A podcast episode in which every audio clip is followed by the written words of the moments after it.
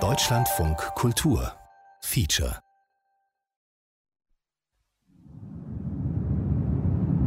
Teilnehmer werden gebeten, am Stauende die Warnblinkanlage einzuschalten. Ein Staat, der ein Croissant entlässt, weil er den festen Wohnsitz nachweisen kann, scheint mir zumindest nicht auf dem Weg, ein Polizeistaat zu werden. Gehen Sie ruhig schlafen.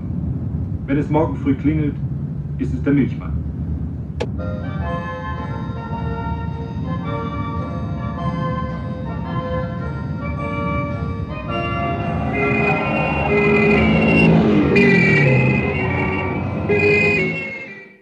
Wer hat Angst vor dem Milchmann? Dokumentation von Theo Galler. Mitarbeit Rita Quittek. Die Polizei, die darf ja nicht schießen, nicht? Erst in ganz strengen Fällen, die dürfen ja nicht. Ich finde es nicht recht. Von oben runter müsste da gleich Schießbefehl. Oder die Todesstrafe, da wird sich dann mancher sagen, ja, Todesstrafe. Wenn ich nichts Schlechtes mache, können sie mich ja nicht hinrichten. Bin ich aber schlecht, dann, wenn ich irgendwas Schlechtes verbrich, dann kann es an mir genauso ausgeführt werden. Das ist meine Meinung. 6. September 1977 Flughafen Hamburg-Fuhlsbüttel. Wir warten auf Mike Hellman, einen Freund, der aus Toronto kommt. Bis zur Ankunft der Maschine müssen wir drei Ausweiskontrollen über uns ergehen lassen. Überall ist Polizei. Auf den Titelseiten der Tagespresse die Meldung vom Attentat, das gestern Nachmittag in Köln verübt wurde. Bei einem Überfall auf Schleiers Wagenkolonne wurden vier Menschen getötet und der Arbeitgeberpräsident entführt. Auf seiner Reise durch die Bundesrepublik will Mike Hellman für verschiedene internationale Zeitungen und Fachzeitschriften Artikel schreiben. Während seines Aufenthalts in Hamburg bringen wir ihn mit Claudia zusammen, einer Studentin, die für ihn als Dolmetscherin arbeiten will. 12. September 1977 Zeitungslektüre Waltrude Schleier, die Frau des entführten Arbeitgeberpräsidenten, appelliert an die Verantwortlichen in Bonn, retten Sie meinen Mann. In ihrer Erklärung heißt es unter anderem Mir ist bewusst, dass die Mehrheit unseres Volkes ein hartes Auftreten die Regierung erwartet und einen Austausch in der von den Terroristen gewünschten Form ablehnt. Ich bitte aber zu bedenken, dass nach unserer freiheitlichen Ordnung die Würde und das Leben eines jeden Menschen unsere höchsten Rechtsgüter sind. Gegenüber der Rettung menschlichen Lebens müssten daher alle weiteren Forderungen, auch die auf den Strafanspruch des Staates, zurücktreten. Wer gegen die Todesstrafe ist, muss erst recht gegen die Opferung eines Unschuldigen eintreten. 27. September. Post von Mike. Er bittet mich um einige Informationen. Im Brief ein Artikel aus der Süddeutschen Zeitung. Ein Bericht vom CSU-Parteitag. Rot angestrichen einige Zeilen. Franz Josef Strauß pochte auf den Kausalzusammenhang zwischen den geistigen Urhebern mit Feder und Mikrofon an Kanzel und Katheder und den Bluttaten derer, die mit der Bombe oder der Maschinenpistole eine bessere Gesellschaft herbeiführen wollen. Er hetzte zwar nicht gegen Intellektuelle, schließlich sei er selber einer, aber er schlug vor, man sollte einmal die, die für die Freiheit des Volkes angeblich kämpfen, dem Volk überlassen, dann braucht die Polizei und die Justiz sich gar nicht mehr darum zu kümmern. Selbst erschrocken über den tosenden Beifall fügte er fast beschwichtigend als Korrektur hinzu Wir sind und bleiben Anhänger des Rechtsstaates. Am 9. Oktober abends rief Mike mich an. Er war überraschend nach Hamburg gekommen, wollte noch seinen Leihwagen zurückgeben und dann die Maschine nach Amsterdam nehmen. Ich holte ihn bei der Leihwagenfirma ab. Mike erschien mir ziemlich verbittert. Er musste während seiner Reise Dinge erlebt haben, die ihn veranlassten, dieses Land so schnell wie möglich zu verlassen. Aber es war keine Zeit, darüber zu sprechen. Er würde mir alles schreiben. Ich fuhr ihn zum Flughafen. You do not have to fear a fascistoid uh, regime, you are having it already. Yeah, okay. Do you have a question? part of the population is ready for fascism. Yes. I think. Yes, They wa- don't know yes, yet, uh, but they- exactly. They... want to have law and order again. They want to have a strong man. Okay, they will get the strong man. The name of the strong man at the moment is not known, but they will get one. Der überstürzte Abbruch der Reise bedeutete unter anderem, Mike hatte nur einen Teil seiner Recherchen durchgeführt. Wir boten ihm an, für einige Themen abschließende Interviews zu machen. Das war kein Problem, da wir ohnehin für das Projekt Gesprochene Geschichte eine längere Reise durch die Bundesrepublik machen wollten. Sie Nachrichten abschließend die Zeit. Es ist auf den Fernstraßen normaler bis lebhafter, im Bereich der Städte dichter Verkehr.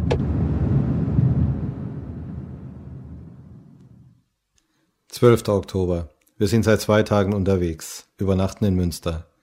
Beim Abendessen Zeitungslektüre. Auf einer Titelseite ein Foto von Schleier. Vor ihm eine Tafel mit der Aufschrift Seit 31 Tagen Gefangener der RAF. Dazu ein Kommentar. Die französische Tageszeitung Libération veröffentlichte ein Foto des Entführten und die Kopie eines handschriftlichen Briefes von ihm. Waltrude Schleier reagierte zur Überraschung des Kanzleramtes öffentlich die letzte Nachricht meines Mannes veranlasst mich, nochmals mit aller Eindringlichkeit auf seinen gegenwärtigen Zustand aufmerksam zu machen, der in seiner Unerträglichkeit für die unmittelbar Betroffenen die auch von ihm gewünschte Entscheidung nunmehr erforderlich macht.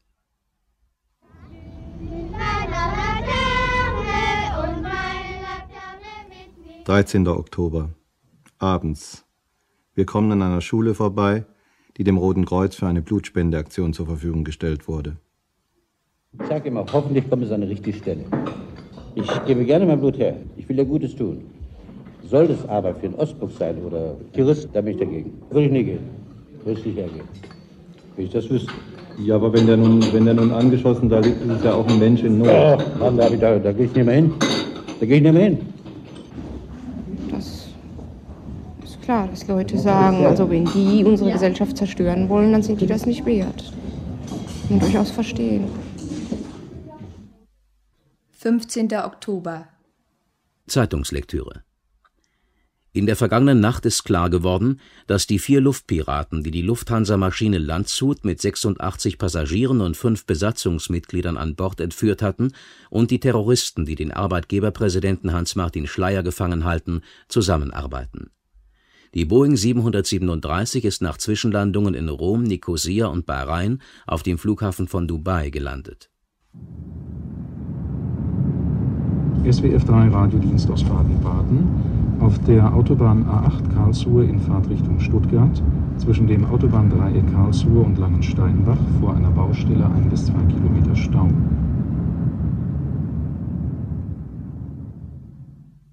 Sechzehnter Oktober. Schlagzeile in der Süddeutschen Zeitung. Bonn unter Druck der Terroristen, die Bundesregierung in Zugzwang. Wenn die elf Häftlinge nicht bis morgen um 9 Uhr ausgeflogen worden sind, werden alle Flugzeuginsassen und Schleier erschossen. 17. Oktober. In Stuttgart treffen wir einen Funktionär des Zuchtverbandes deutscher Schäferhunde. In wenigen Stunden läuft das letzte Ultimatum für den Austausch der Gefangenen gegen Schleier und die Passagiere der Landshut ab. Wir reden natürlich darüber. Ich sage unter anderem, dass mir die fast hysterische, von den Massenmedien noch verstärkte Reaktion der Bevölkerung auf diese Ereignisse Angst macht. Wenn man so ihre Ansicht daher, dann sind sie doch auch ein Sympathisant. Und wisst ihr, was ich von Sympathisanten halt? Die sind noch schlimmer. Bei mir der keiner frei rumlaufen. Haben sie das jetzt alles aufgenommen? Das kennt sie ruhig. Das ist meine Meinung und die Meinung von den meisten der EJ. Am nächsten Morgen müssen wir noch einmal zu diesem Funktionär. Mike braucht ja seine Informationen über bestimmte Zuchtverfahren, über die dieser Mann verfügt aber während des Interviews rennt unser Gesprächspartner immer wieder zum Radio. Meine Damen und Herren, im Kampf gegen den Terrorismus wurde in der vergangenen Nacht ein Triumph errungen, dessen Auswirkungen zur Stunde noch gar nicht voll abschätzbar sind. Die bewundernswerte Mischung von Härte und Beharrlichkeit, von Augenmaß, Kaltblütigkeit und Verantwortungsbewusstsein, die vor allem Bundeskanzler Schmidt gezeigt hat, der Mut und die Kampffähigkeit der Sondergruppe des Bundesgrenzschutzes, nicht zuletzt aber das beispielhaft kooperative Verhalten Somalias, das alles sind, die Portion Glück nicht übersehen, die Elemente des Erfolgs. Danach die Meldung, dass Bader, Enslin und Raspe tot sind. Wisst ihr was? Wenn ich weiter gewesen wäre, ich hätte sie noch früher selbst gemordet. Ich hätte mir schon was ausdenkt. So schwer ist das nicht. Wenn ich rechtzeitig hineingekommen wäre zu Enslin, ich hätte das Luder in den Fies gezogen, bis in den Hals gehabt hätte wie ein Giraffe.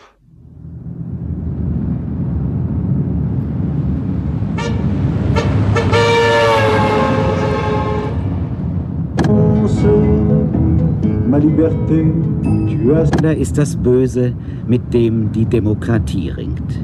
Bader, immer schon der Staatsfeind Nummer eins, wurde auch jetzt noch als die eigentliche Quelle verbrecherischer Erfindungsgabe und Überredungskunst angesehen. Er wurde samt seinen Genossen isoliert, auf dass er kein Unheil mehr stiften könne. Als sich heute Morgen die Kunde seines Todes geradezu explosionsartig verbreitete, kam es zu spontanen Ausbrüchen von Jubel und Freude. Gerade so, als wenn eine Belagerung aufgehoben, ein Albdruck von den Menschen genommen wäre.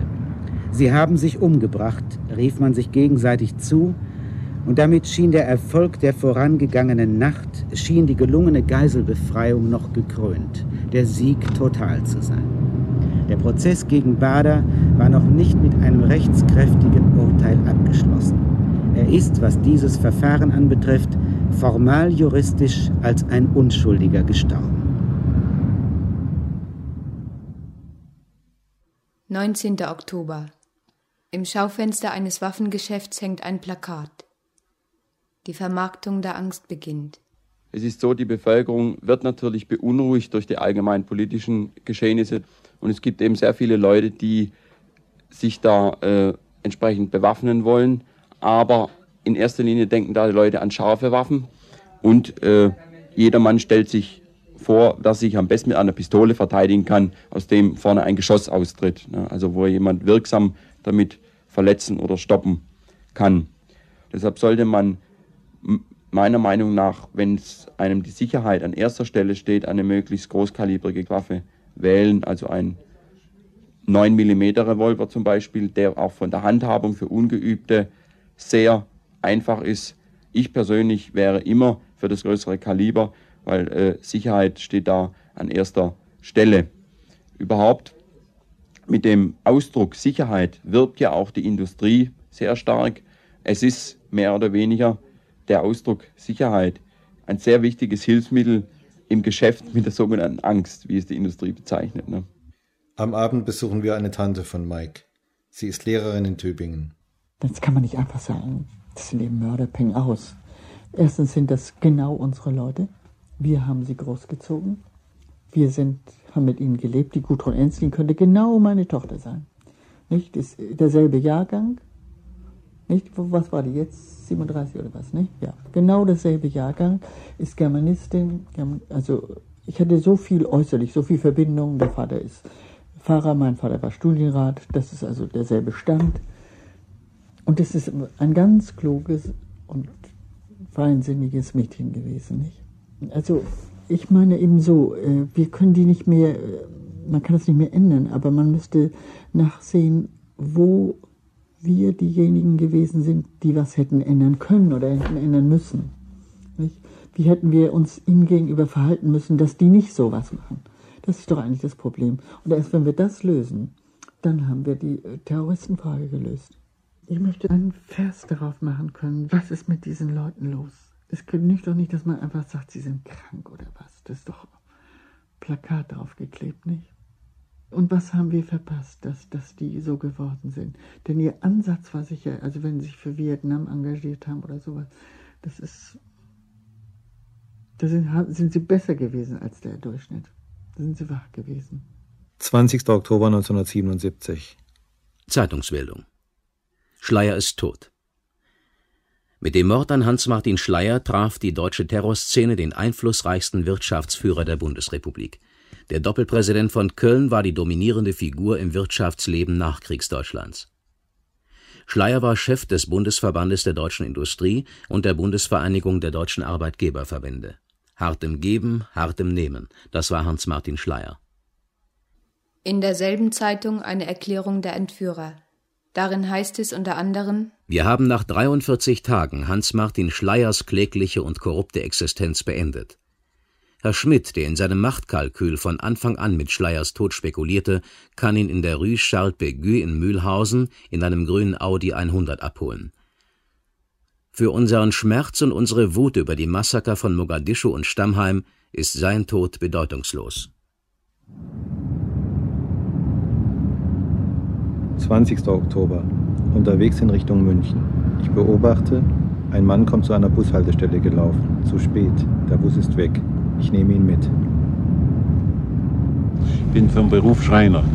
Aber ich habe eine 15-jährige Praxis in Bezug auf die Sozialberatung von Kameraden und habe also viel Umgang mit vielen Menschen, die in den Konzentrationslager waren. Und äh, meine Frau und ich, wir waren also beide lange Jahre in Konzentrationslager. Das Kind war damals vier Jahre alt, hat miterlebt äh, meine Verhaftung, die zweimalige Verhaftung von meiner Frau.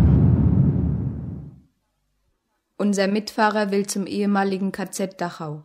Er soll eine Führung für eine Schulklasse machen. Wir begleiten ihn. Unmittelbar nach der Eröffnung des Konzentrationslagers haben in Dachau die Erschießungen von vielen äh, Konzentrationslagerhäftlingen stattgefunden.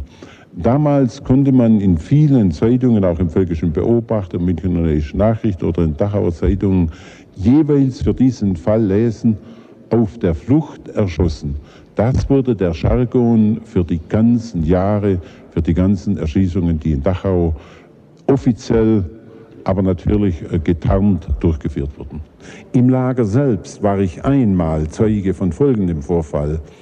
Die Gefangenen gingen innerhalb des Lagers in der Freizeit äh, spazieren. Es gab die sogenannte neutrale Zone und es waren ja rings um das Lager Maschinengewehrtürme. Dann haben sich SS-Leute so einen Sport gemacht, sie haben oben runtergerufen vom Turm irgendeinem Gefangenen, der gelaufen ist, wie komm doch mal hierher, ich muss dir etwas sagen. Der Gefangene, der nun vielleicht kurz da war und nicht wusste, was es für eine Bewandtnis hatte, der lief ahnungslos auf den sogenannten neutralen Streifen drauf. Und schon wurde er niedergeschossen. Am Abend besuchen wir eine Veranstaltung des Living Theater das im Rahmen eines Theaterfestivals in München gastiert. Das Volk ist nichts anderes als ein Stempel für die Ausbeuter. Und kein Problem kann gelöst werden, wenn Polizei und Armee nicht in Betracht gezogen werden. Die Polizei führt auf nationaler Ebene die gleiche Arbeit aus wie die Armee auf internationaler Ebene. Sie schützt den Lebensstil und die Privilegien der Herrschenden. Die Polizei kontrolliert die Städte, isoliert Gemeinden, sperrt gewisse Gebiete ab, dringt in Familien und Wohngemeinschaften ein, durchsucht alles zu finden, was versteckt wurde.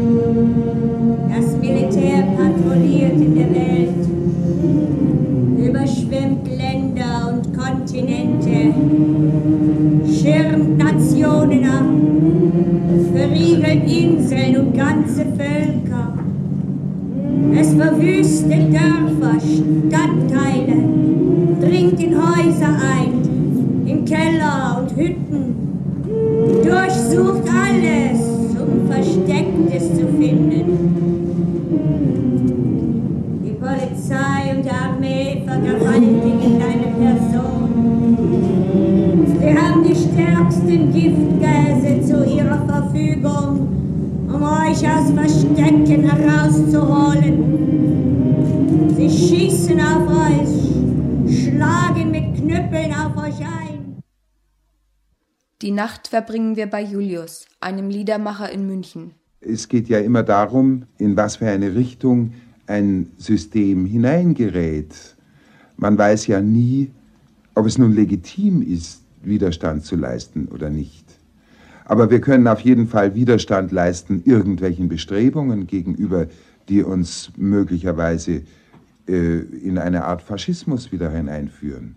Die Angst wird ja erzeugt dadurch, dass man versucht, jedem Bürger zu sagen, dich können sie auch kriegen oder so.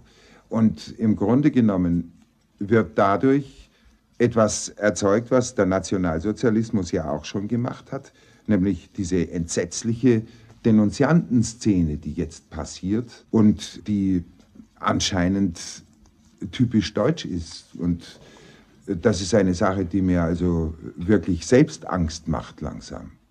Die Freundin von Julius arbeitet im Konstruktionsbüro einer Münchner Großfirma. Wenn ich über die Schleierentführung gelesen habe und habe aufgeblickt, habe ich gemerkt, dass sie geschaut haben, wie sich mein Gesicht verzieht oder so. Ich habe mich nicht gefreut, dass Geiseln genommen wurden und, nicht, und ich habe mich gefreut für die Geiseln, dass sie frei waren, aber ich habe mich nicht gefreut, dass andere Menschen dafür gestorben sind, einfach oder getötet wurden oder wie man es nennen will. Da gab es Abteilungen, die haben gefeiert.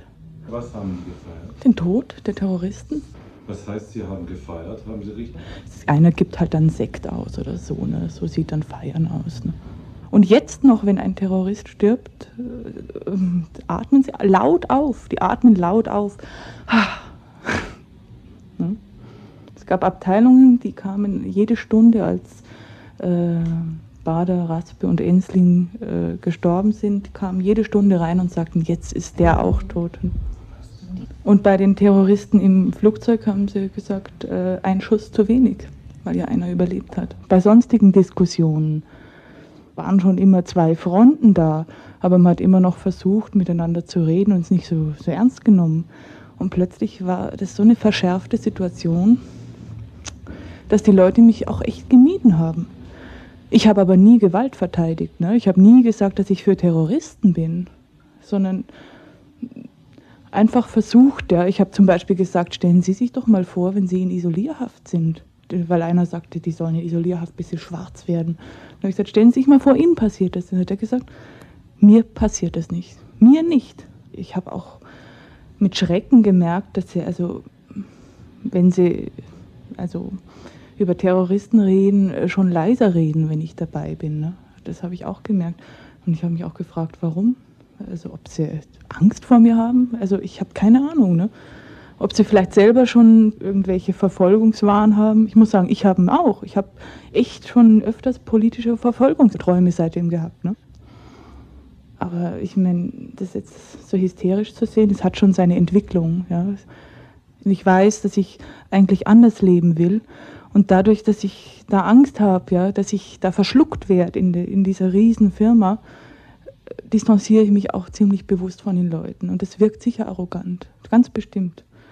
Und dass die Aggressionen haben, das ist mir sehr verständlich. Und wenn ich 10 bis 20 Jahre in so einer Maschine säße, dann hätte ich auch Aggressionen. Das wäre vollkommen klar. Und naja, und wenn halt jetzt, wenn man jetzt weiß, wohin man die Aggressionen leiten muss, ist ja ganz einfach. Ja, was meinst du? Meinst du die ja, die Terroristen. Ne? Wenn man also weiß, jetzt das sind die Schuldigen, ne? das ist, da kann man natürlich viel Dampf ablassen. Ne? Und jetzt ähm, ist die Situation so, es gibt nur noch entweder oder. Es gibt irgendwie keine differenzierte Gesprächsthemen, gibt es nicht mehr. Was ist ein Bruch da? Es war richtig, es war wie ein Schock. Ne? Man hat irgendwie gemerkt, irgendwie gemerkt, im entscheidenden Moment wären wir Gegner. Das hat sich herausgestellt. Und das war der Schock. Und der bleibt, ne? der ist da. 25. Oktober. Bildzeitungslektüre. In Stuttgart wächst inzwischen die Empörung über die geplante Beerdigung von Bader, Enzlin und Raspe in einem Gemeinschaftsgrab auf dem Dornhaldenfriedhof. In einem Telegramm an Oberbürgermeister Rommel schrieb eine Hausfrau, die Beerdigung der BM-Verbrecher käme einer Entwürdigung dieser Städte gleich.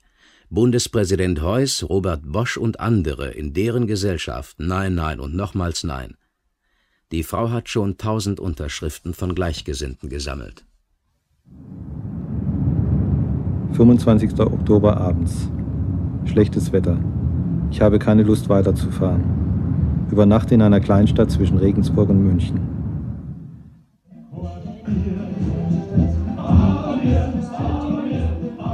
Beim Abendessen höre ich den Gesprächen der Gäste zu. Bitte um die Erlaubnis, Aufnahmen zu machen. Sie möchten wissen, warum. Weil ich mich dafür interessiere, wie sich die innenpolitischen Ereignisse der letzten Zeit in Stammtischgesprächen niederschlagen.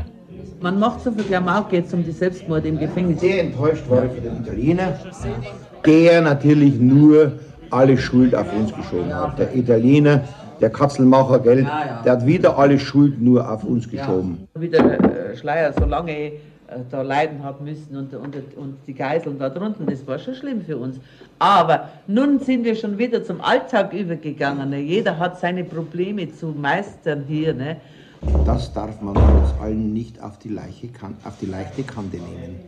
Denn äh, die Terroristen sind fähig, um irgendwie Flugzeuge trotzdem jetzt in die Luft zu sprengen. Sie sehen, dass sie in den letzten Wochen Misserfolge erlebt haben und um äh, äh, äh, irgendwie das wieder äh, auf einen Höhepunkt zu treiben, um das trotzdem, dass sie dann jetzt nach dem 15. November, der Termin ist der 15. November, da wollen es doch drei Flugzeuge in die Luft sprengen. Was kostet das der Bundesrepublik?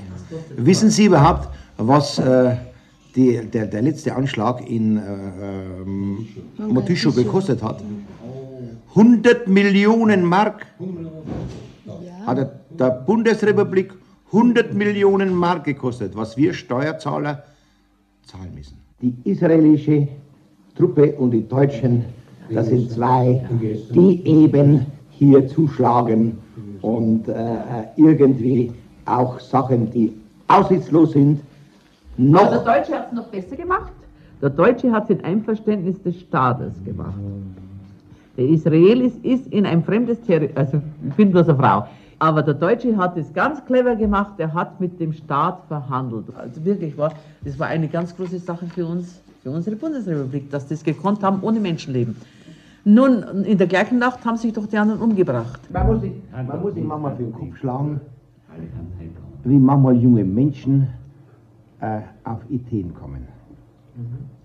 Ich kenne ein Beispiel,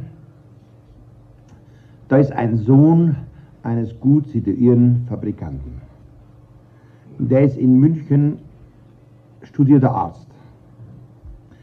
Der äh, kam nach Hause zu seinem Vater. Sein Vater hat ihm Weihnachten einen schönen Pelzmantel gekauft und hat ihm einen übertragenen, einen gebrauchten PKW gekauft. Ist er nach München gefahren. Nach vier Wochen kommt der Sohn wieder nach Hause. Jetzt hat er einen, seinen alten Mantel angehabt. Hat ihn der Vater gefragt, wo hast du denn deinen schönen Mantel, den ich dir gekauft habe? Sagt der Vater, weißt, ich bin da durch die Stadt gegangen und da ist einer hergekommen, der keinen Mantel gehabt, habe ich dem geschenkt. Habe ich dem gegeben. Der, der PKW steht in München vor der Tür, der Schlüssel steckt. Es kann jeder mit dem PKW fahren, kann jeder von dem PKW fahren. Also man, der Vater und die Mutter, die sind äh, wirklich wahr äh, äh, anständige Leute, die sich wirklich wahr, sagen wir, die zu etwas gebracht haben, haben eine kleine Fabrik. Und der Sohn macht ihnen Sorgen, Sorgen, Sorgen. Zeitungslektüre Der Leiter des amerikanischen Living Theater, Julian Beck, ist nach einem Gastspiel beim ersten Münchner Festival des Freien Theaters vorläufig festgenommen worden wie die Staatsanwaltschaft München am Dienstag auf Anfrage mitteilte, besteht gegen Beck der dringende Tatverdacht einer Verunglimpfung des Staates. Die Festivalleitung zeigte sich über den Vorfall empört. Mit der Festnahme werde ausgerechnet eine streng pazifistische Theatergruppe diskriminiert. 26. Oktober. Stuttgart Autobahnausfahrt Degerloch. Immer wieder Polizeikontrollen, ständig kreisende Hubschrauber. Enslin, Bader und Raspe werden heute beerdigt.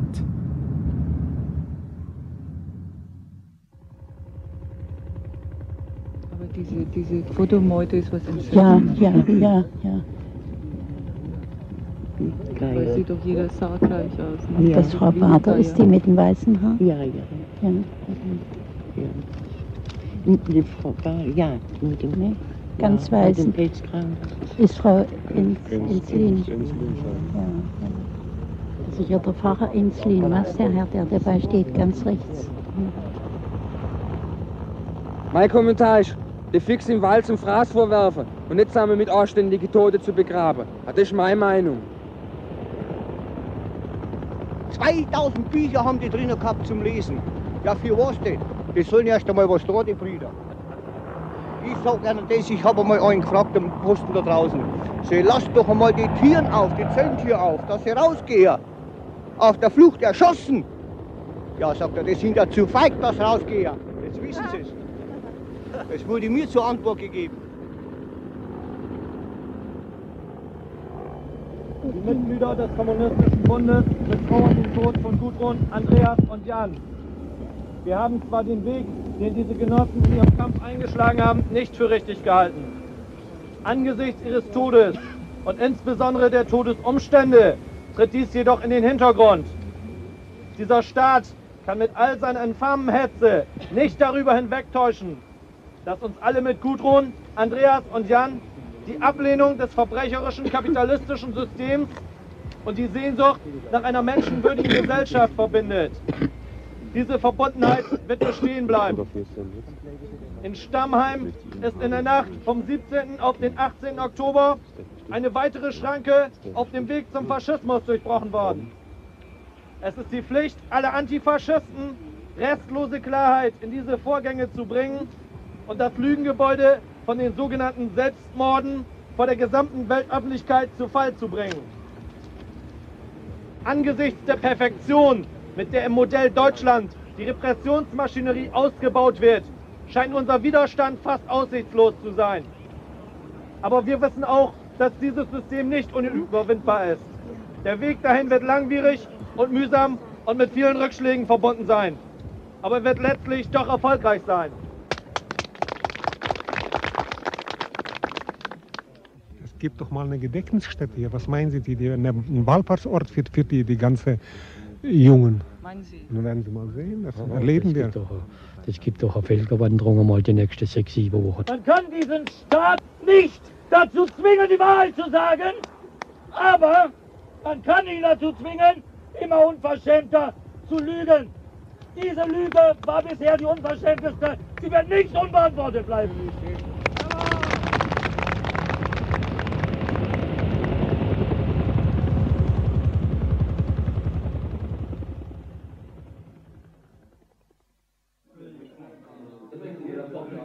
Nach der Beerdigung im Gasthaus zur Pfanne.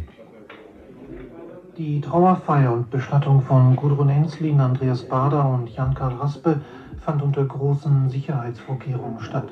Bereits Stunden zuvor hatten Polizeikräfte zu Pferd, zu Fuß in Autos und Motorrädern einen dichten Sperrriegel mit Kontrollstellen aufgezogen. Im Anschluss an die Totenfeier wurden Gudrun Enslin, Andreas Bader und Jan-Karl Raspe in schlichten Naturholzsärgen in zwei nebeneinander liegenden Gräbern am Südostende des Stuttgarter Dornhalden-Friedhofs beigesetzt. An der Grabstätte hochgestreckte Arme mit geballten Fäusten, rote, schwarze, blaurote Flaggen von Vertretern verschiedener Gruppen aus dem In- und Ausland. Auch die Mutter von Andreas Bader hielt mit Tränen in den Augen ihren Arm mit geballter Faust hochgestreckt. Der Kampf geht weiter, sagten die Redner von Gruppen aus Holland und Griechenland und der nordirischen IRA. Ihre Grußworte und Erklärungen wurden von Kampfrufen begleitet. Die Burschen. Und das Weib ist ja egal, ob das Burschen oder, oder Weiber sind. Verbrannt und fertig aus. Hätten wir kein Theater mehr. Ja? Hätten wir kein. Und dieser, äh, dieser, wie heißt unser, unser Pfarrer in Cannstatt? Der, Der ja. Den gleich mit. Aber den gleich mit. Und unseren äh, Musikdings da, unseren, unseren vom, vom, vom Theater da, der wird auch noch mitgespielt. Den auch gleich mit. Und der Rommel mit was zugelassen hat auch gleich mit. Die täten jeden Tag, wenn sie im Hungerstreik sind oder waren, wo sie waren, das beste Essen vom Hotel Hilton hätte es kommen lassen. Neigstell kriegt, aber jeden Tag Neigstell kriegt. Dann soll sie es ruhig stehen lassen. Nach 14 Tagen, da hätte die ihn auch geschleckt danach. Und dann hätte sie von mir nichts mehr gekriegt. Weil das ist meine Meinung. In der Nähe des Lokals entsteht ein Tumult. Mehrere Jugendliche, die gegen die erkennungsdienstliche Behandlung anlässlich ihrer Teilnahme bei der Beerdigung demonstrieren, werden von der Polizei in grüne Minas hineingeprügelt. Das Bedrückende daran ist, dass die Passanten, unter ihnen auch Kinder, lauthals fordern, man solle diese Jugendlichen gleich aufhängen, obwohl keinem so recht klar ist, warum diese Verhaftungen stattfinden. Drei Stunden später. Autobahnauffahrt Degerloch Richtung Karlsruhe. Wir nehmen zwei Jugendliche mit, die nach Frankfurt wollen. Sie waren bei der Beerdigung.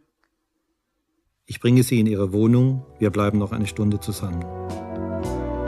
Maintenant, Nicolas et Bart, vous dormez au fond de nos cœurs. Vous vous étiez tout seul dans la mort,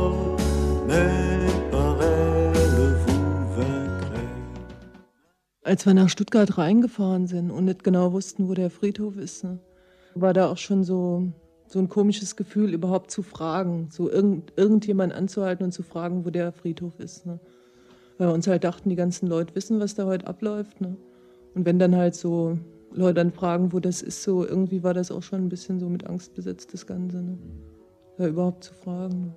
Also so, so von der ersten Minute an hatte ich ein unwahrscheinlich mieses Gefühl so im Bauch, so von, von der allgemeinen Bedrohung, also nicht konkret, einfach von der, von der Situation her, von der Überwachung her und von dem Aufgebot äh, von Polizisten mit Maschinenpistolen, mit also die ganzen Kameras, die Pferde, Hunde gab es da und alles. Ich kam mir so von den Leuten so irgendwie so, so vor wie so ein exotisches Tier, das da irgendwie begafft wird, ne? so wie im Zoo oder was. Ne? Also ich weiß nicht, ob das jetzt nur so ein Gefühl von mir ist, ne? dass ich denen halt unterstelle, dass sie halt da standen, um mal zu gucken, wie die Terroristen aussehen oder sowas. Ne? Da kam dann irgendwie so im Hintergrund kam das leise auf, dass einige Leute anfingen, die Melodie zu summen von Sacco und Vanzetti. Das, das stand irgendwie dafür, dass, dass, dass wir uns irgendwie äußern wollten, ähm, dass aber in, in, in der Situation nicht mehr viel möglich war. Aber dieses Lied hat, hat irgendwie alle Genossinnen und Genossen, die zu der Beerdigung gekommen sind, so ein bisschen verbunden und hat, hat eigentlich ausgedrückt, wofür wir stehen. Und als dieser Spruch da kam, Herr, vergib ihnen, denn sie wissen nicht, was sie tun, da war halt so, so, ein, so ein leichtes Gemurmel unter den ganzen Leuten, die da standen. Mhm. Weil das irgendwie, also es war halt sehr absurd, ne? So, so was in der Situation halt zu sagen, ne? weil die wussten ja sehr wohl, was sie getan haben. Ne? Äh, es war so, dass wohl ziemlich viele sich vermummt hatten, weil sie Angst hatten, dass, dass, dass sie erkannt werden. Obwohl ihnen das ja zum Schluss auch nichts mehr genützt hat. Ne? Warum nicht? Ja, weil zum Schluss halt die ganzen Personalien aufgeschrieben wurden. Wir standen dann in der Reihe und äh, es war so gewesen, dass links und rechts von der Straße alle zehn Meter ein Polizist stand. Jeder zweite ungefähr hatte eine Maschinenpistole umhängen. Und ja, deren Funktion war es eigentlich nur da zu stehen und wahrscheinlich äh, so auch ein bisschen Angst zu verbreiten. Und da kam halt so ein Block von Leuten und daraufhin haben sie dann die Autos von den Polizisten noch mal enger zusammengefahren, dass also die Leute, die da ankommen, durch noch einen viel engeren Schlauch gehen mussten. Ne? Und von den Polizisten selber, die haben sich dann so in zwei Reihen aufgestellt, so im Abstand von einem halben Meter ungefähr. Und das war dann so ein Spalier, wo die, wo die Leute so einzeln durchgehen mussten. Ne? Und irgendwie, also für mich sah das unheimlich erschreckend aus. Ne? Wie wir dann endlich dran kamen, wurden also sämtliche Ausweise eingezogen. Es wurde dann in den äh, Autos von den Bullen äh, durchgegeben über Funk, ob man jetzt gesucht wird oder nicht. Und äh, nach einer Weile sind dann die Ausweise zurückgegeben worden, wobei aber die Namen und Personalien, die aufgeschrieben worden sind, auf Extrazetteln eben einbehalten worden sind. Das hast du gesehen? Ja, ja, es war auch eine Frau da, die hat gesagt, ja, es ist doch jetzt alles klar. Sie haben noch nachgefragt und jetzt müssen Sie doch meinen mein Name auf Ihrem Zettel vernichten. Und dann meinte der, ja, ja, das machen wir nachher, das, die werfen wir nachher alle weg. Und äh, naja, es war klar, dass sie die alle aufheben. Als wir dann entstanden und gewartet haben, vor der Kontrolle, ähm, muss, musste ich also auf einmal unheimlich pinkeln gehen und habe mir überlegt, was machst du jetzt in der Situation? Es wurde dann aber so schlimm, dass ich äh, mal zu einem hingegangen bin und den gefragt habe, ähm, ob ich da mal neben in den Wald reingehen könnte. Und dann meinte der, ja, das könnte ich, aber er wird mir hinterhergehen. Und äh, da habe ich mich dann, aufgrund dessen habe ich mich dann nicht getraut, weil äh, ich das Gefühl hatte, wenn ich eine falsche Bewegung mache, dann äh, habe ich also irgendwie einen Schuss im Rücken oder sowas. Aus dem Autoradio der Innenminister von Nordrhein-Westfalen. Für das nächste Haushaltsjahr im, im, Haushalt eine Verstärkung von über 1300 äh, Polizeibeamten beantragt. Ich hoffe, dass der Landtag mir erfolgen wird.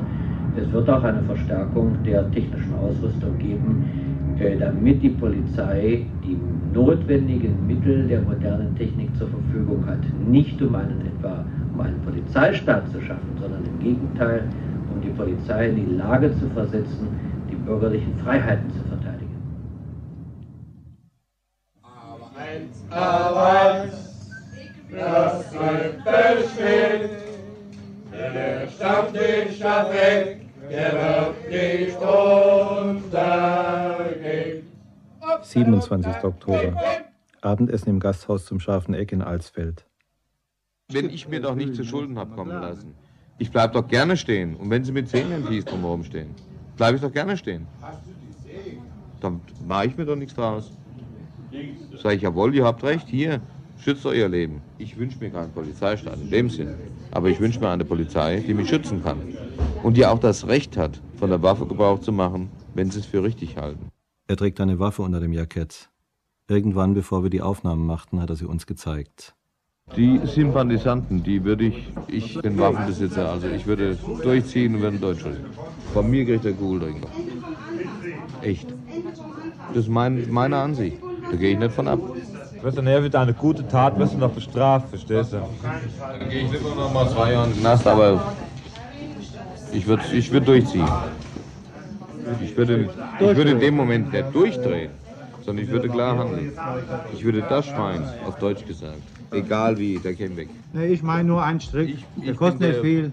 Alle Touristen aufgehängt. Kostet immer ein Geld. Fertig. Macht euch verrückt. Oder die Türen aufmachen in die Gefängnisse und auf der Flucht erschossen. Jo, kann man auch mal. Auch gut. Ein neuer Stammtischgast kommt dazu. Mit Parker und Baskenmütze. Er bringt einen Bildband mit. Auf der Titelseite ein deutscher Unteroffizier des Zweiten Weltkriegs, hochdekoriert, siegesbewusst. Als wir in den Bildband hineinschauen wollen, wird es uns verweigert. Nur so viel bekommen wir mit. Der Krieg wird verherrlicht, die Nazi-Verbrechen geleugnet. Auf einer Doppelseite dokumentarisches Bildmaterial der Gräuel. Im dazugehörenden Text soll glaubhaft gemacht werden, dass es sich um Fotomontagen handle. Der Neue erfährt, warum wir am Stammtisch sitzen, dass wir Aufnahmen gemacht haben. Die Atmosphäre um uns herum wird immer feindseliger. Wir ziehen vor zu gehen. Man will wissen, in welchem Hotel wir abgestiegen sind. Beim Hinausgehen will uns einer der Männer noch etwas mitteilen, vielleicht eine Warnung. Er wird brutal daran gehindert. Wir haben Angst. Es ist ein Uhr nachts. Obwohl wir die Hotelrechnung schon bei der Ankunft bezahlt haben, verlassen wir die Stadt, fahren durch bis Göttingen. Dort übernachten wir bei einem Freund.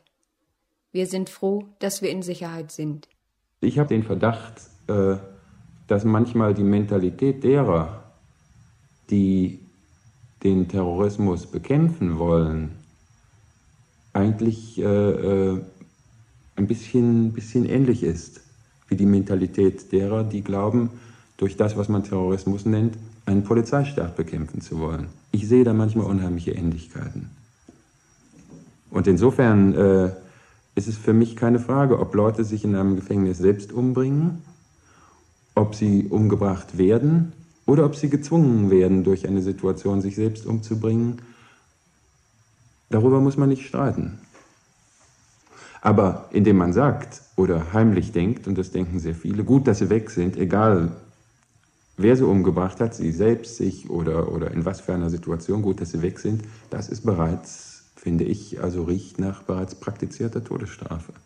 Ich möchte solche Fragen eigentlich diskutieren können. Und nicht nur zu Hause, wenn die Vorhänge runter sind, sondern ich möchte die offen mit Leuten, mit Freunden und auch mit Leuten, die anderer Meinung sind, diskutieren können. Da ich das Gefühl habe, dass ich das nicht mehr kann, denke ich nach darüber, wo dieses Gefühl herkommt. Und ich muss sagen, äh, da fühle ich mich einig mit den Leuten, die äh, ganz im Sinne der, der Regierungspropaganda antworten. Ich habe Angst, ja, nur meine Angst geht in die Richtung, dass ich nicht will, dass andere Formen von Terrorismus zum Gesetz werden. –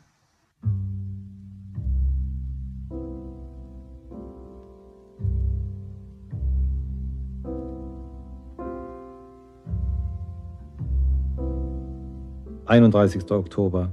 Zurück in Hamburg. Post von Mike. Aus einem Brief von Michael Hellmann an den Autor.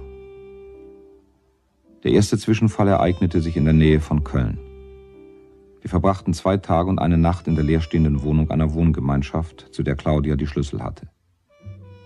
Am 25. September gegen 22 Uhr wollten wir weiterreisen. Als wir unsere Sachen ins Auto geschafft hatten, waren wir plötzlich umringt von Männern mit Maschinenpistolen. Man brachte uns zum Polizeipräsidium und ließ uns erst am nächsten Morgen wieder frei. Nachbarn der Wohngemeinschaft hatten Verdacht geschöpft und die Polizei alarmiert, als wir unsere Sachen aus der Wohnung brachten. Der zweite Zwischenfall war noch gravierender. Am 28. September hatten wir bei Pforzheim eine Panne. Claudia brachte den Wagen in eine Kfz-Werkstatt, während ich einen Freund meines Vaters besuchte. Abends wollten wir einen Film sehen, der im Kino neben unserem Hotel lief. Aber Claudia kam nicht. Auch im Hotel keine Nachricht von ihr. Am nächsten Morgen wurde in meiner Abwesenheit unser Hotelzimmer durchsucht. Einer der Beamten sagte einem Hotelangestellten, dass man Claudia festgenommen habe. Bei meinen Nachforschungen wurde ich selbst vorübergehend festgenommen. Der Grund? Meine Verbindung zu Claudia, die mit einer gesuchten, mutmaßlichen Terroristin verwechselt wurde. Claudia selbst blieb drei Tage in Haft. Sie hatte keine Möglichkeit, mich zu benachrichtigen oder einen Anwalt zu konsultieren. Was uns widerfahren ist, zeigt mir, wie schwer es offenbar ist, in einem Klima der Erregung und des Zorns Gelassenheit und Augenmaß zu bewahren. Nur wenige scheinen zu begreifen, dass mit Hexenjagden der Kampf um mehr Demokratie nicht zu gewinnen ist. Aber eure Politiker, oder besser gesagt, die Biedermänner, die bei euch das Geschäft der Politik betreiben, begreifen die Katastrophen und Hindernisse zu mehr Demokratie nicht mehr als eine Herausforderung an ihre Intelligenz und an ihren Mut. Sehr schnell sind sie bereit, sich zurückzuziehen auf die alten Mittel, die seit jeher erfolgsträchtig waren. Einschränkung, Verbot, Unterdrückung. Ich besuche Claudia, erkundige mich nach den Umständen ihrer Verhaftung. Verwechselt haben sie mich mit Angela Luther. Aber das wusste ich gar nicht. Also, Erstmal. Es war nämlich so, dass ich, ich saß in einer Art Imbissstube mittags. Und als ich meinen Kaffee getrunken hatte, kamen plötzlich zwei junge Männer reingerannt und riefen, äh, weisen Sie sich mal aus. Dann habe ich wahrscheinlich sie irgendwie irritiert. Mir fiel auf, dass kein Mensch mehr in dem Raum war plötzlich. Im ganzen Lokal niemand. Keine Bedienung, keine Gäste, nichts. Dann riefen sie, ich soll äh, plötzlich aufstehen, rief der eine. Dann habe ich mich dann hingestellt. Ich wusste überhaupt nicht, was eigentlich los ist. Dann sollte ich mich an die Theke stellen. Ich wusste auch noch nicht, was los ist. Und dann zogen sie, zogen sie plötzlich gleichzeitig Pistolen. Der eine rief etwas später Hände hoch. Und dann stand ich dann da. Dann kam ich auf die Wache und wurde weiter scharf bewacht, musste mich da hinsetzen, erfuhr überhaupt nichts, erfuhr nicht, äh, worum es sich handelt. Ich durfte mich nicht, traute mich auch nicht mehr, mich zu bewegen. Meine Taschen haben sie ausgeleert, meine Taschentücher, Schmutzsägen, meine äh, Papiere, mein Geld, Schlüssel und so, alles auf den Tisch geknallt. Und eigentlich sprach niemand mit mir über eine Stunde, anderthalb Stunden lang ungefähr haben sie rumtelefoniert. Ich weiß auch nicht wohin. Und kam auch einer, sagte, mitkommen. Äh, und führten sie mich in so einen äh, Raum, so einen größeren. Ja, also ich sollte mich jetzt ausziehen und zwar ganz nackt. Und ich sagte, nee, das ist halt für Quatsch. Äh, das dürfen sie bestimmt nicht. Ich möchte jetzt mal einen Anwalt sprechen langsam. Und meinten sie, nein, das ginge nicht und Rechte hätte ich sowieso nicht und ich, telefonieren dürfte man nicht. Und ich habe dann drauf bestanden, dann mussten sie noch mal jemand reinrufen.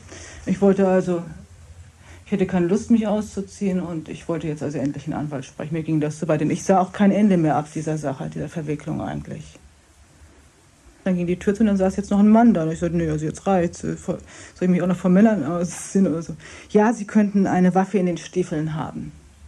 Das ist sehr gefährlich und das kommt sehr oft vor. Und dann habe ich gesagt, nee, ich ziehe mich nicht aus. Und meinten sie, das brauchen sie nicht zu wollen, das können wir auch so. Und ging also auf mich los. Dann habe ich mich also ziemlich so, äh, ich wusste nicht mehr, was ich machen sollte. Und dann haben sie mir also den einen Stiefel ausgezogen, dann habe ich mich doch selbst weiter ausgezogen. Der Mann ist dann, den Mann haben sie dann wieder rausgeschickt. Als ich mir die Hosen auszog, durfte er dann verschwinden ungefähr. Dann war ich also, habe ich mich sehr wehrlos gefühlt, dann habe ich das nicht mehr so geschafft. das richtige Auftreten. Die Menschen, die da mit mir sprachen, die sprachen nicht. Das waren alles nur diese auswendig gelernten Sachen, diese äh, waren auch nicht ansprechbar. Und sie waren also jederzeit bereit und haben nur darauf gewartet, mich zusammenzuschlagen eigentlich. Das war nur Hass und Wichtigtuerei. Und eben äh, der Anspruch von ihnen ausgehend, man muss sich total unterordnen und wer das nicht tut, der ist schon, bei dem stimmt was nicht, ne? Und als sie mich da rausführten, davon hatten sie mir nichts gesagt, stand da die versammelte Springermannschaft und hat mich also geknipst. Und der junge Mann, der Herr, der mich hatte verhaften lassen, der den heißen Tipp wusste, der dirigierte da also drei Fotografen mit Blitzlicht und kam auf mich zu und sagte, hallo Mädchen, wenn du es nicht bist, tut's mir aber schrecklich leid. Aus einem Brief von Michael Hellmann an den Autor. Du schreibst, dass du das Living Theater gesehen hast. Die Verhaftung seines Leiters, Julian Beck, wurde hier sehr heftig diskutiert. Ich habe das Stück nicht gesehen, aber ich kann mir nicht vorstellen, dass es anderswo, es sei denn in totalitären Staaten, derartige Maßnahmen provoziert hätte. Euer Staat macht sich durch solche Eingriffe in die Meinungsfreiheit immer unglaubwürdiger. Und es ist nicht verwunderlich, dass euch sogar einige der bürgerlichen Zeitungen des Auslandes eure Selbstmordversion von Stammheim nicht glauben wollen und auch an eurer Darstellung der Geiselbefreiung in Mogadischu Zweifel äußern. Judith Malina hat nach der Verhaftung von Julian Beck ein Interview gegeben. Darin heißt es unter anderem, ich weiß natürlich nicht, was wirklich im Flugzeug geschah. Ich weiß nur, was in den Zeitungen stand. Und ich glaube niemals, was in den Zeitungen steht, denn wenn Zeitungen über Dinge schrieben, bei denen ich dabei war, hat es nie gestimmt. Und deswegen glaube ich, dass sie über Somalia genauso lügen, wie sie über Vietnam gelogen haben. 5. November. Der zweite Teil unserer Recherchenreise führt uns zunächst nach Bremen. Dort besuchen wir Freunde, erzählen von Mike, seinen Erlebnissen, seinen Enttäuschungen. Sein nach Kanada ausgewanderter Vater hatte ihm ein idealisierendes Deutschlandbild vermittelt, das der gesellschaftlichen Realität in diesem Land stark widerspricht. Also man sagt immer, die anderen Völker sind bessere Demokratien. Also ich meine, wenn man ihre Geschichte anguckt, ist es ja auch nicht immer wahnsinnig human zugegangen. Aber was bei den anderen Menschen, bei den anderen Völkern, Italienern und, und Franzosen und so, Engländer natürlich drinsteckt, das hat nur mittelbar was mit dem Problem der Demokratie zu tun. Die Demokratie ist historisch nämlich sehr jung. Sie gibt es in England seit 1830 ungefähr. Das ist, ist einfach äh, mehr, mehr Substanz bei diesen Völkern, was so praktische Humanität angeht und, und gleichzeitig so, ja, fast möchte ich sagen, anarchischen Sinn des Einzelnen für seinen Wert. Nicht? Der Staat ist da eben tatsächlich zunächst mal derjenige, der erstmal beweisen muss, dass er was taugt. Nicht? Und bei uns ist es umgekehrt. Der Schmidt hat in, in, in New York erklärt, äh, das äh, eine Fernsehsendung gewesen vor anderthalb Jahren.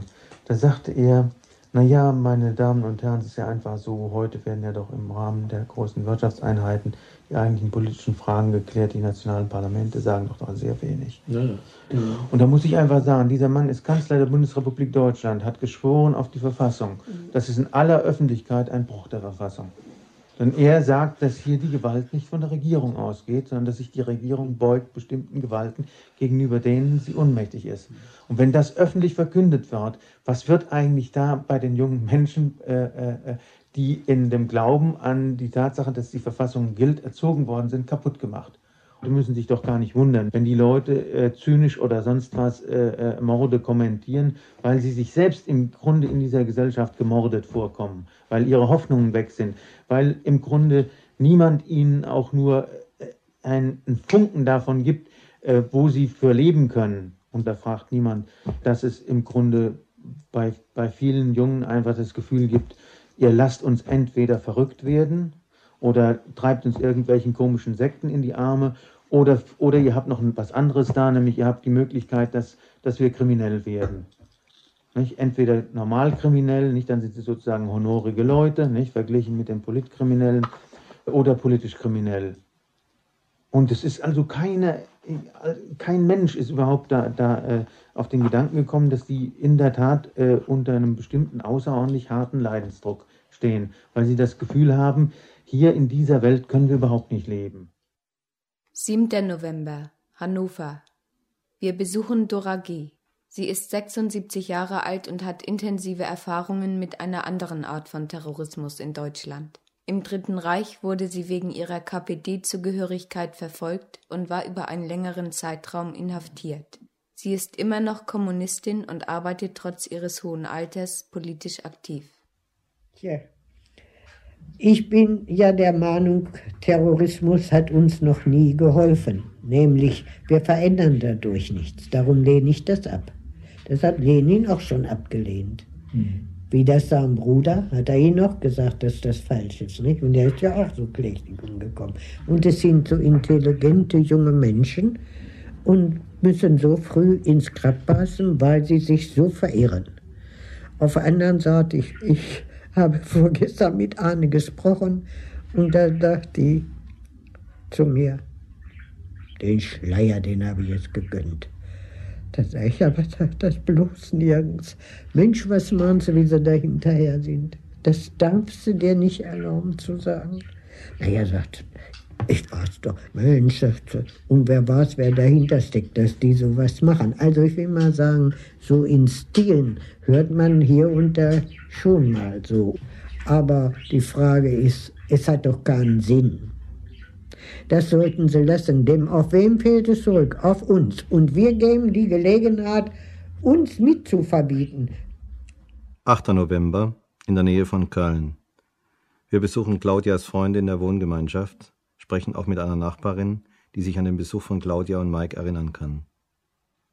Ich habe von nichts gewusst. Dann kommt Frau zu mir und sagt, du Elisabeth, drüben sind dann noch Leute eingezogen. Ich sage, was denn drüben? Ich sage, muss ich doch mal rüber gucken, was da los ist. Und nebenan war die Fenster offen. Lagen sie alle beide in den Betten. In der Mittagspause. Mittags nicht? Die sind gekommen und sind sofort in den Betten gestiegen. Also gleich danach. Das musste gleich sein. Und na nu, ähm, waren wir wirklich etwas misstrauisch geworden. Nicht? Das, ich meine, da wäre jeder misstrauisch geworden. Und wenn ich abends um 10 wegging, war das Licht hier, hier drin an. Ging ich, äh, wenn wir abends um halb zwölf kamen, war das Licht wieder an. Ich sage, wieso brennt das die ganze Nacht? Frühmorgens um halb sechs war das Licht noch an. Ich sage noch zu Wolfgang, vielleicht sind das Terroristen, vielleicht sind das Terroristen, der sieht ganz danach aus.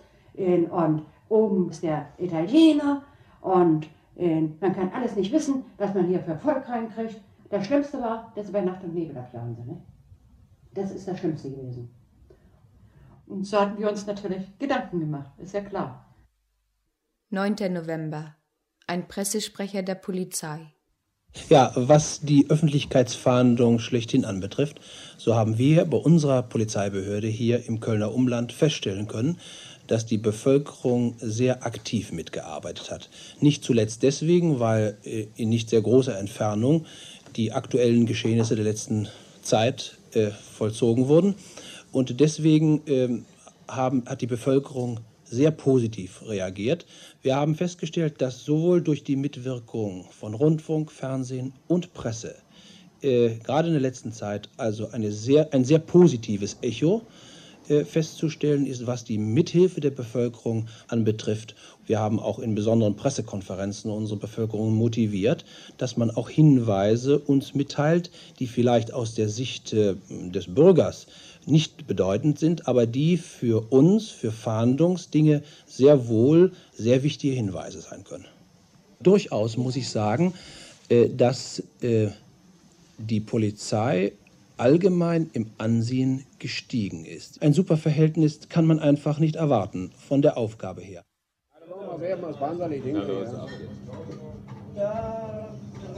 Über die Felder, den Mars und den Rhein zogen die Panzer nach Frankreich hinein. Husaren des Führers im schwarzen Gewand, so haben sie Frankreich im Sturm. 10. November. Auf der Fahrt in Richtung Metz in Zweibrücken. Beim Abendessen wieder Stammtischgespräche. Wir haben in der Zeit vom Dritten Reich, da haben wir ja sehr, sehr viele Abschreckungen gehabt. Ich meine, ich habe das zwar nicht erlebt, weil ich zu jung dazu bin, aber was man so hört, die Abschreckung muss ja fantastisch gewesen sein, ne? Es steht also schon in der Bibel, Auge um Auge, Zahn um Zahn, Blut um Blut. Wenn jetzt also meinetwegen äh, Terrorist XY, dann, dann finde ich, sollte man das, sollte man das echt äh, äh machen. Was sollte man machen? Die zu liquidieren. Meinetwegen irgendwie mit, mit, mit Blausäure in der Gaskammer oder, oder auf, auf der Stuhl oder mal, ich würde mich selbst dazu hergeben, ich könnte so einen Mann umlegen. Wenn Sie irgendjemand haben, irgendwo, dann geht es immer mit einer Schießerei aus. Und warum lädt man die Leute dann nicht gleich um? So wie es zum Beispiel in den Staaten im FBI ist. Wenn das FBI irgendwo Razzia macht und da wird geschossen, dann haltet die zurück, aber voll. Und da kommt keiner mehr raus aus dem Loch. Nach dem Abendessen besuchen wir das Zweibrücker Jugendzentrum. Jugendliche diskutieren über das Thema Behinderung von politischer Arbeit. Ich bin der Meinung, dass jetzt äh, im weiteren Verlauf der nächsten drei, vier Jahre noch mehr Repressalien auf den Bürger zukommen. Ich habe das selbst am eigenen Leib erfahren im Berufsleben. Da wegen politischen Gründen bekommt man, wird man gekündigt. Und dass also dass nur noch der, der es versteht, den Mund zu halten, im rechten Augenblick das Falsche für sich, aber das Richtige für andere zu sagen, dass der es zu etwas bringt. Bei Demonstrationen gegen Atomkraftwerke, da werden Leute gefilzt, da werden äh, Tampons als passive Waffen abgenommen, da werden Behälter für Kontakt, Kon Kontaktlinsen, die werden beschlagnahmt oder sollten beschlagnahmt werden. Ist auch lächerlich. Also, das, also eine regelrechte Hetzjagd auf den mündigen Bürger, den es, den es bestimmt einmal gab hier in dieser Bundesrepublik. Der wird jetzt aber meiner Meinung nach systematisch durch das Schulsystem und durch Ausbildung und Berufsleben zerstört. Ganz einfach, man hat keine Chance mehr, wenn man das sagt, was man denkt.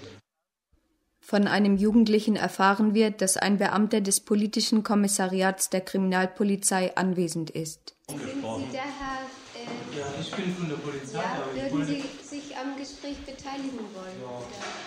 Selbstverständlich, warum nicht? Nee, ich wollte Ihnen gerade. Das ist ein Problem, was uns ja auch angeht. Ich, ich, in erster Linie.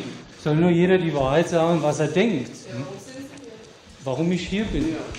Soll ich Ihnen ganz konkret sagen, um die beiden Herrschaften hier zu überprüfen. Aber nicht, weil sie hier sind, sondern ich war schon vor Ihnen hier.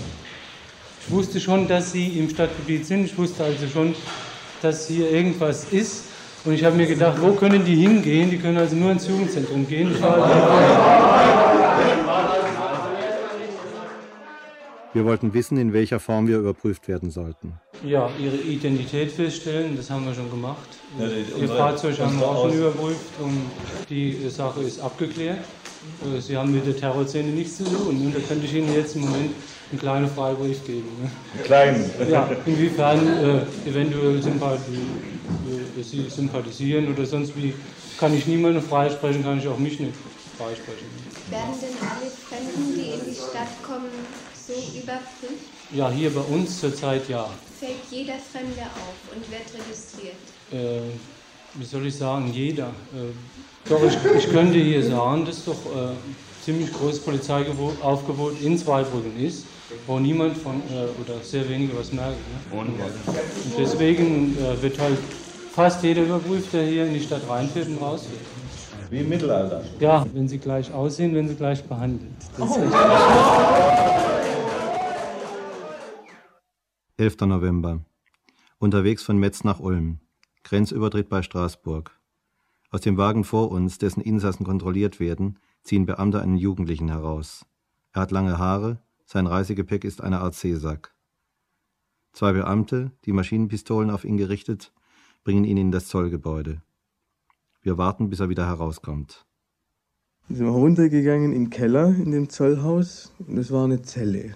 Und dann meinte der in ziemlich forschem Ton, alles ausziehen, alles was sie anhaben, ausziehen umdrehen und Hände so an die Wand. Ne?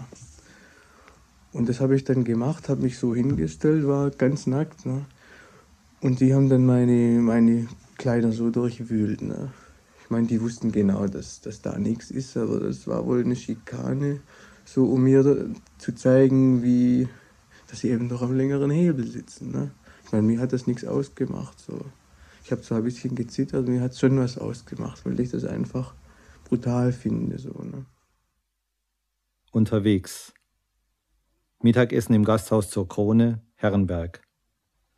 Eine Kugel ist billiger wie ein Essen. Weißt du, wie wir es so machen? Wie im Paraguay. Jeder Kommunist ja. über den Haufen schießen. Und, so und, und, so einer, der nicht einmal zum Zug kommt. Nicht einmal an, an, anbahner Meinung. Sind, der wäre so gleich. Wir sind ein Rechtsstaat, wo ihr seine Meinung sagt, oder? Griechenland hat auch mal so einen Fall gehabt. Verstehst du? Die, die so demonstriert haben. Zack, weg. Weißt du, was auch echt so. Ja, runter mit. Da muss aber, wer nicht lernen will, wer da demonstrieren will, rübe runter, weg mit. 12. November. Schlagzeilen. Erster greifbarer Fahndungserfolg nach dem Mord an Schleier. Terrorist Wackernagel und Komplize in Holland gefasst. Ich beobachte eine Frau. Sie streicht auf einem Fahndungsplakat die Fotos von Wagner und Wackernagel durch. Wir haben uns gefreut, dass sie wieder zwei haben. Wir Frauen, wir Ältere, wir können ja gar nicht mehr fort. Man hat ja überall Angst und bei Nacht hat man Angst und so geht's fort. Der Schwiegersohn hat ein Geschäft in Stuttgart und ich bin alleine da. Da frage ich jedes Mal, wenn es klingelt, wer ich draußen bitte. Sonst habe ich im ganzen Leben noch nie so Angst gehabt wie jetzt. Vor Bomben, das war Krieg, das ist ein normaler Zustand. Aber jetzt mit den Kerls da, das ist nicht mehr schön. Man hat zu keinem Menschen kein Vertrauen mehr. Hinter jedem sucht man etwas Schlechtes. Weil wir tun die Leute mit dem Fernglas beobachten, die zu uns kommen. Gell? Man muss viel strenger vorgehen. Wer murtet, soll an den Galgen. Man kann sich ja nicht mehr auf die Straße wagen, nicht? Die Terroristen, die gehen ja nur auf Raub und auf Schlechtigkeit aus. Ich selber habe keine Kinder, aber ich bin froh, dass ich keine habe. Vielleicht wäre auch ein Fehlschlag. Manche Eltern sind doch so reell und so recht und die Kinder treten aus der Bahn. Das ist traurig. Raub und Mord ist an der Tagesordnung. Noch nie weiß ich, dass das sowas war. Obwohl bei uns die Zeit einmal sehr schlecht war. Vor der großen Hitlerregierung da. Zeitungslektüre. Hat die IRA die britische Demokratie erschüttert? Haben die baskischen Extremisten die freien Wahlen in Spanien verhindert? Haben die Ultras beider Couleur in Italien einen starken Mann herbeibombardiert? Die Engländer lassen sich nicht aus ihrer Ruhe bringen. Die Spanier lassen sich in ihrer Zielsetzung nicht beirren. Die Italiener lassen sich ihr Leben nicht verderben. Ein Häuflein deutscher Terroristen aber, eine verschwindende Truppe gemessen an der IRA, bringt es fertig, die stabilste und wirtschaftlich mächtigste Demokratie Westeuropas in kürzester Zeit in einen Angst- und Bange-Staat zu verdrehen. Dabei mussten bei uns insgesamt weniger Menschen an Attentaten sterben als allein an einem Wochenende in Belfast. 12. November Dornhalden-Friedhof, Stuttgart wir wollen in der Friedhofsverwaltung nachfragen, ob die befürchtete Völkerwanderung zum Grab von Enslin Bader-Raspe stattgefunden hat. Wir beobachten Stuttgarter Bürger, die den Friedhof besuchen. Die meisten haben offensichtlich nur ein Ziel, das sogenannte Terroristengrab. Ich habe gerade zu meinem Sohn gesagt, jetzt fehlt bloß noch, dass sie ein Ausflugslokal hier hinmachen. Dann würden sie noch einen Verdienst rausschlagen und da wären noch mehr Leute hier oben. Entschuldigen Sie, ich bin ziemlich aggressiv, aber mich ärgert das wahnsinnig. Weil die meisten Leute, die jetzt echt hier sind, sind ja. also, äh, wie soll ich sagen, also ähm, Touristen, ja. Hier liegt mein Mann seit drei Jahren. Ich habe darüber nachgedacht, was der Oberbürgermeister gesagt hat, mit dem Tod soll alles aus, mhm. soll alles vorbei sein. Aber erst seitdem ich das in der Zeitung gelesen habe, vorher habe ich gedacht, um Gottes Willen dein Mann, was der im Leben so durchgemacht hat. Also da war ich schockiert. Ich habe zu meinen Kindern gesagt, um Gottes Willen und ausgerechnet Vati. Es war nämlich so, wir haben ja in der DDR ein wunderschönes Erbbegräbnis, aber leider kon, kon, können, können wir ja da nicht sein. Aber am Beerdigungstag war ich zufällig hier was denken Sie, diese Horden, die hier waren, die sind über die Gräber, über alles. Also hier war ja also wirklich Wildwest. Und dann ganz vermummte Gestalten. Und da fragte ich ein paar junge Leute, da sage ich ein Mädchen und ein Mann, da sage ich, ja, sagen Sie mal, Fräulein, weshalb sind Sie denn so vermummt? Sind Sie so hässlich oder wie oder was? Nein, sagt sie, ich will nicht erkannt sein. Ich sage, na, wenn Sie ein reines Gewissen haben, kann man, ich meine, warum nicht? Ich gehe hierher, ich habe ein reines Gewissen, warum soll ich nicht hier sein? 15. November, auf der Heimreise. Wir haben noch in Münster zu tun. Abend so schön unterm Schlüpfer bei ihr, unterm Schlüpfer bei ihr, mit dem Finger. Beim Abendessen wieder Stammtischgespräche. Ohne diese Sympathisanten äh, würden solche Leute überhaupt keinen Unterschlupf, keinen Unterschlupf finden. Das ist ein ganz kleiner Teil. Und der ganz kleine Teil, der macht uns kaputt.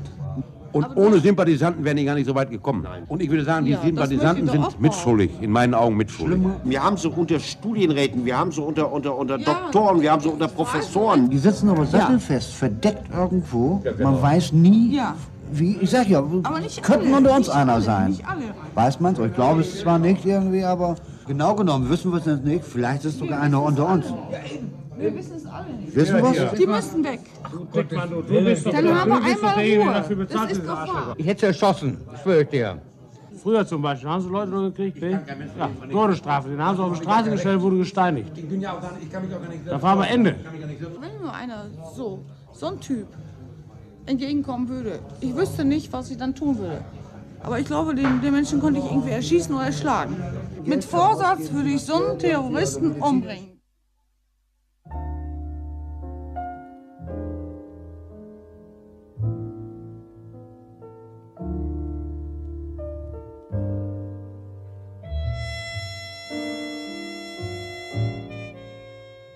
17. November, zurück in Hamburg. Post von Mike. Nach reiflicher Überlegung möchte ich dir den Vorschlag machen, hierher zu kommen. Ich habe mit vielen Leuten darüber gesprochen und auch Arbeitsmöglichkeiten für dich gefunden. Du kannst doch nicht weiterleben in einem Land, in dem Menschen, die aktiv für Freiheitsrechte eintreten, als Sympathisanten des Terrors diffamiert werden. Und in dem bereits Bürger, die an der Sozialordnung Kritik üben, in den Verdacht geraten, Verfassungsfeinde zu sein.